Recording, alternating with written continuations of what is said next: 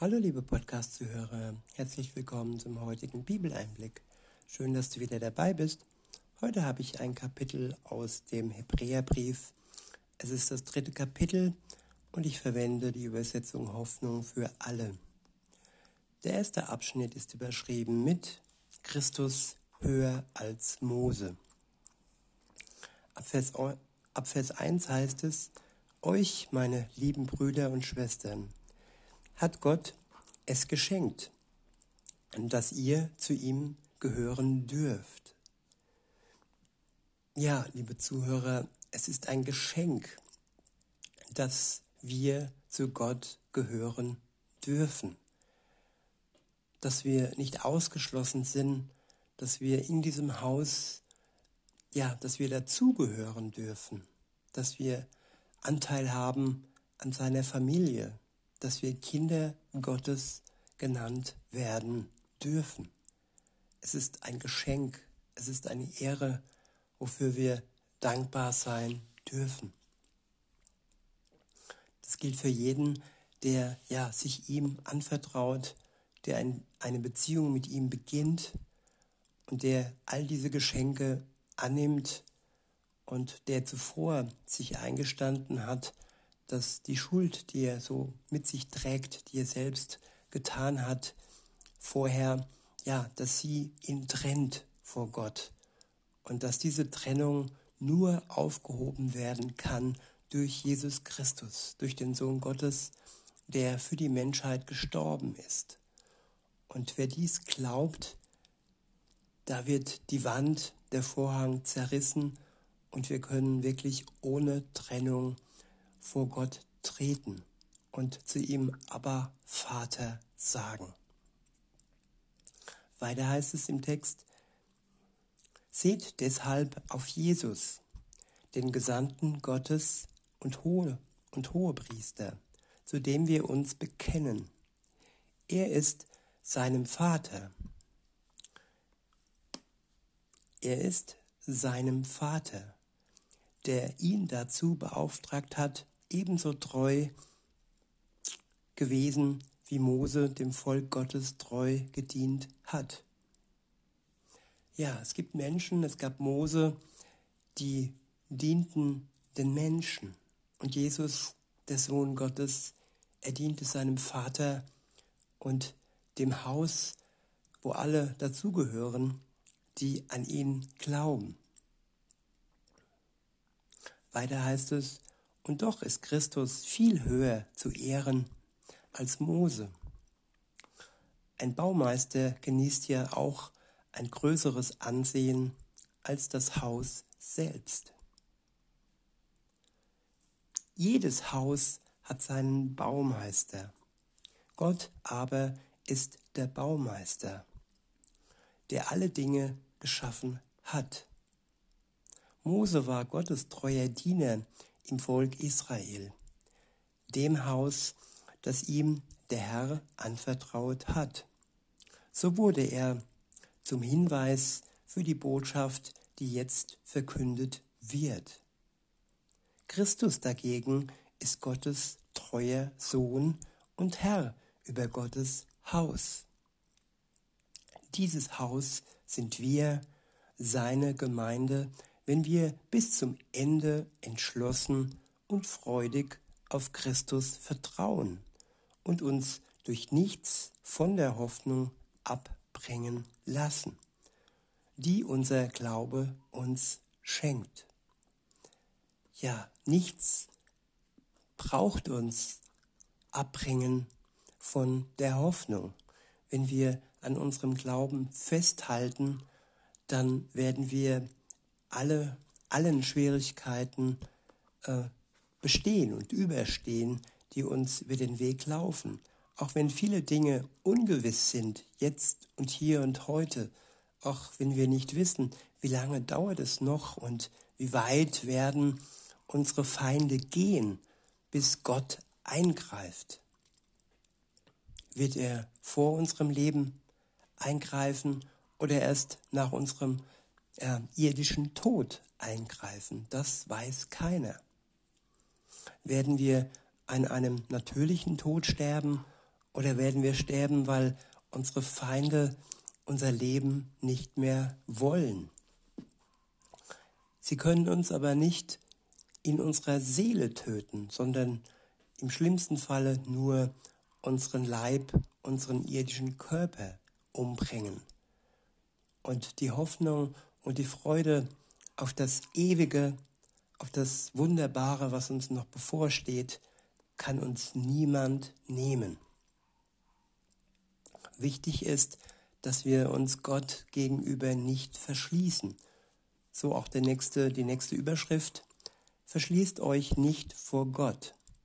Ab Vers 7 heißt es, deshalb fordert uns der Heilige Geist auf, heute, wenn ihr meine Stimme hört, dann verschließt eure Herzen nicht, wie eure Vorfahren, als sie sich erbittert gegen mich auflehnten. Ja, man kann sich gegen Gott auflehnen. Man kann trotzig und erbittert werden. Und das ist ja auch Schuld, die sich dann wieder aufbäumt, Verbitterung und Auflehnung, ja, durchbricht den Zugang zu Gott. Sie verstellt den Zugang zu Gott. Und nur Jesus kann den Zugang ähm, ja, durchbrechen und ihn wieder frei machen.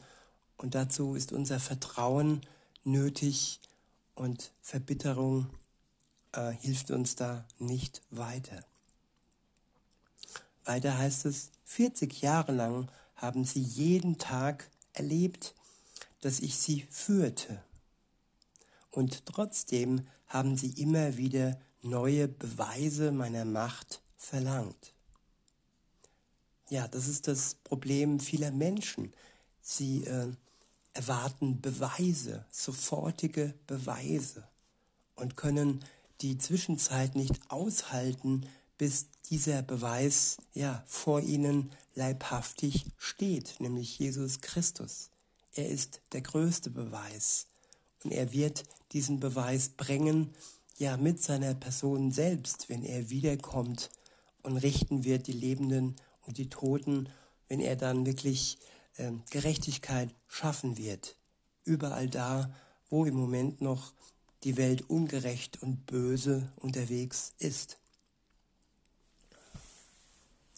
Weiter heißt es, und trotzdem haben sie immer wieder neue Beweise meiner Macht verlangt.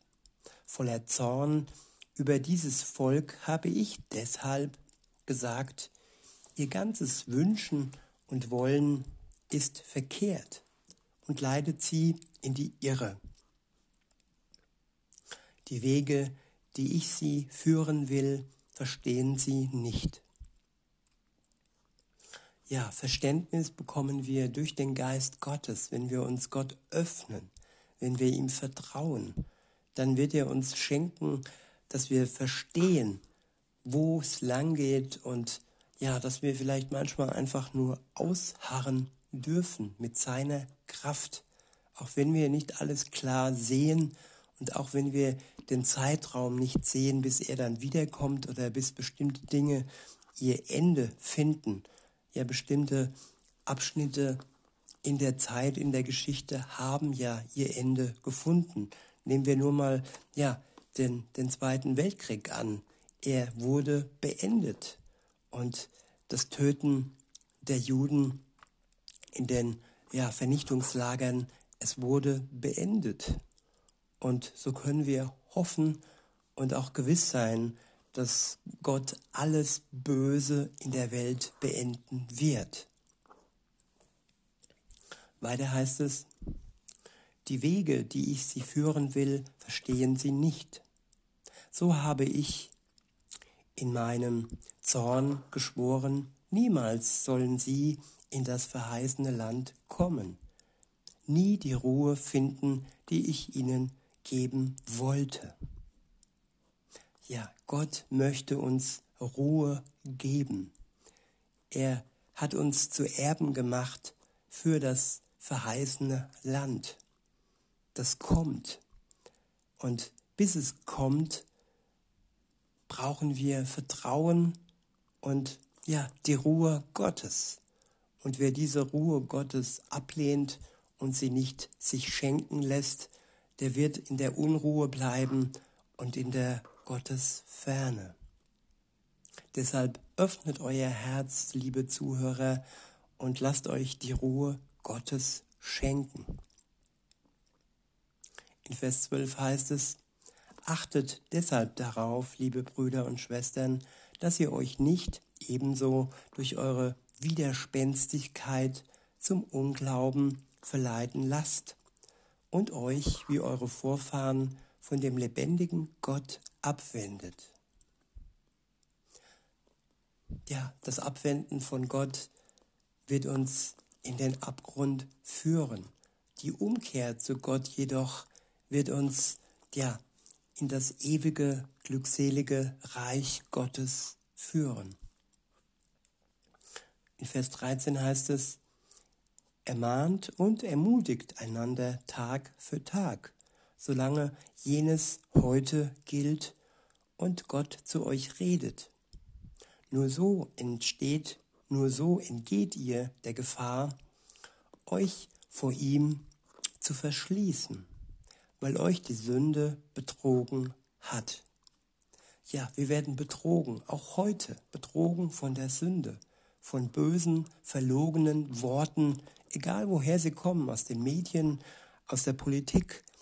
Nicht alles ist böse und verlogen, aber der Geist Gottes kann uns helfen zu erkennen, was wahr ist und was böse und verlogen ist. Und insofern dann auch ja, Sünde ist. Und wenn wir dann aus diesem Zustand des Betrogenseins herausgehen, befreit werden im Herzen, dann können wir aufatmen. Das steht fest. In Vers 14 heißt es, denn nur wenn wir wirklich bis zum letzten an der Zuversicht festhalten, die der Glaube uns schenkt, gehören wir zu Christus. Ja, wir können die Zugehörigkeit zu Christus auch verlieren, indem wir eben aufhören festzuhalten am Glauben, indem wir die Zuversicht verlieren, zornig werden, verstockt werden und Gott Vorwürfe machen, dann verlieren wir die Beziehung zu Gott. Eine Beziehung ist immer ja von zwei Seiten ähm, so, dass sie am Laufen bleibt. Wer die eine Seite loslässt und sich umwendet, sich abwendet von Gott, der verliert auch alles, was er geschenkt bekommen hat. Und er verliert auch die Zugehörigkeit zu Christus. In Vers 15 heißt es, darum gilt, was Gott gesagt hat. Heute, wenn ihr meine Stimme hört, dann verschließt eure Herzen nicht, wie eure Vorfahren, als sie sich erbittert gegen mich auflehnten. Wer hat denn Gottes Wort gehört und sich trotzdem gegen ihn aufgelehnt? Es waren doch dieselben Leute, die Mose aus Ägypten geführt hatte. Und wer fordert und wer forderte 40 Jahre lang Gottes Zorn heraus? Ja, das Volk war ungeduldig. 40 Jahre ist eine lange Zeit, aber sie waren versorgt und sie hatten alles, was nötig ist. Vielleicht nicht den Luxus, den sie zum Teil in Ägypten hatten, hatten, aber sie hatten Freiheit. Gott hat sie befreit aus der Knechtschaft in Ägypten. Und Freiheit sollte man viel höher schätzen wie ja gefangen sein und ein Stück weit besser versorgt sein, aber Hauptsache, man ist am Leben, man ist in Freiheit. Weiter heißt es, waren es nicht dieselben, die sich gegen Gott auflehnten und deshalb in der Wüste so elend umkamen? Wem hatte Gott geschworen, dass sie niemals in das verheißene Land gelangen und zur Ruhe kommen sollten? Doch nur denen, die nicht auf ihn hören wollten. Ich, ich wiederhole, wem hatte Gott geschworen, dass sie niemals in das verheißene Land gelangen und zur Ruhe kommen sollten. Doch nur denen, die nicht auf ihn hören wollten. Ja, es war jetzt keine kollegiale Strafe für alle, sondern nur für die Menschen, die nicht auf Gott hören wollten. Und so ist es auch heute. Jeder, der auf seine Stimme hört, ihm vertraut, der wird gerettet werden. In Vers 19 heißt es, das alles zeigt uns ganz klar, sie konnten ihr Ziel, das von Gott verheißene Land, nicht erreichen, weil sie Gott nicht vertrauen wollten. Ja, der Wille zum Vertrauen auf Gott, der ist von unserer Seite her nötig. Alles andere wird Gott für uns regeln. In diesem Sinne, liebe Zuhörer, wünsche ich euch noch einen schönen Tag und sage bis denne.